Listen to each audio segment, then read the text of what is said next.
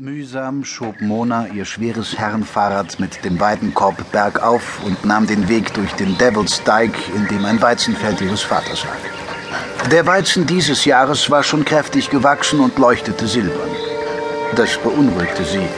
Doch hoffte sie, das Licht der Abendsonne wäre die Ursache der Verfärbung. Mona legte das Fahrrad an den Wegesrand und untersuchte eine der Pflanzen. Die Ähre war mit einem pelzigen weißen Belag überzogen Ihre Körner waren verformt. Voll Sorge, das Feld könne von einer ihr bisher unbekannten Pflanzenkrankheit befallen sein, riss sie einige Ähren von den Halmen, um sie ihrem Vater zu zeigen. In Gedanken versunken schob Mona Hatfield das Rad den Hügel hinauf, bis sie nach einer halben Stunde die Farm erreichte. Ihr Vater hatte ein Schaf geschlachtet.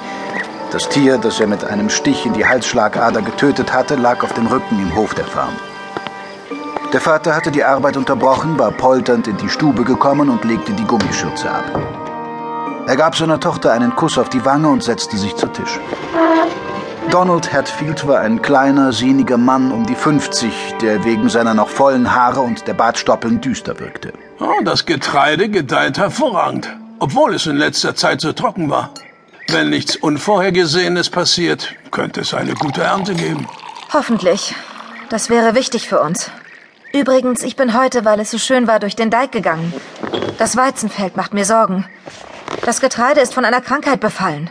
Du kümmerst dich um deine Arbeit im Hotel, ich mich um die Felder. Ich will nicht, dass du dich in meine Belange einmischst. Dann erhob er sich vom Tisch, obwohl er kaum etwas gegessen hatte, und verließ den Raum.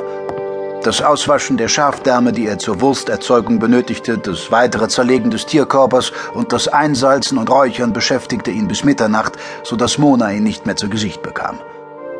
Obwohl sie wie immer von der Arbeit erschöpft war, konnte sie an diesem Abend lange nicht einschlafen.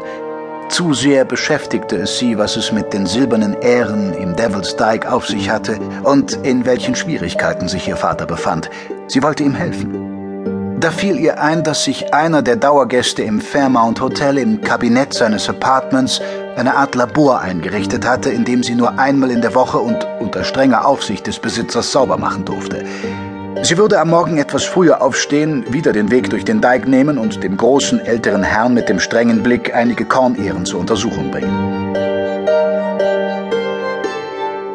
Das stattliche, zweistöckige Gebäude aus dem letzten Jahrhundert stand auf der Klippe zum Meer und bot von der verglasten Terrasse eine großartige Aussicht auf den Channel.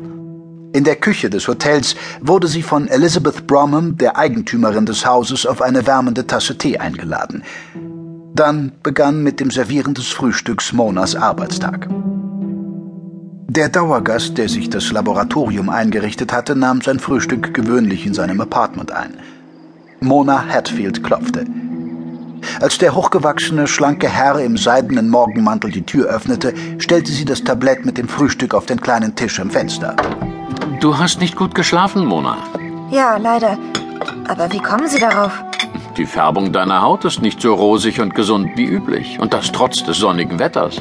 Ich vergesse immer wieder, dass Sie Detektiv sind. Ich war Detektiv, Mona. Das ist Vergangenheit. Aber Sie müssen mir bitte helfen. Ich mache mir große Sorgen, Mr. Holmes. Das Mädchen entnahm einer Schürzentasche das Bündel Ähren, das sie in weißes Tuch gehüllt hatte. Eines unserer Felder ist mit diesem silbernen Film überzogen und mein Vater weigert sich darüber zu reden. Sherlock Holmes betrachtete eine der Kornähren, nahm dann eine Lupe zur Hand und wiegte den Kopf. Interessant, interessant.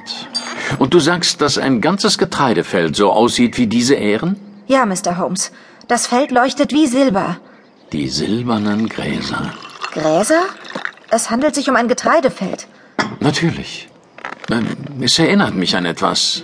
Dann versprach er Mona, seine Untersuchungen bis zum Feierabend des Mädchens am späten Nachmittag abgeschlossen zu haben.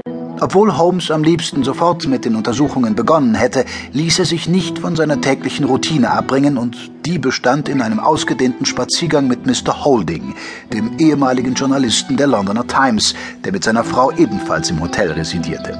Die Sonne wurde vom Wasser so stark reflektiert, dass Mr. Holding seine rechte Hand zum Schutz gegen das Licht heben musste, um die vier Schiffe in der Bucht erkennen zu können. Die Yacht gehört einem Amerikaner. Mr. Radcliffe aus Boston, einem erfolgreichen Geschäftsmann. Woher wissen Sie das schon wieder? Er pflegt an manchen Abenden im Hotel zu speisen, wenn er des kulinarischen Einerleis auf dem Schiff überdrüssig ist. Und da hatte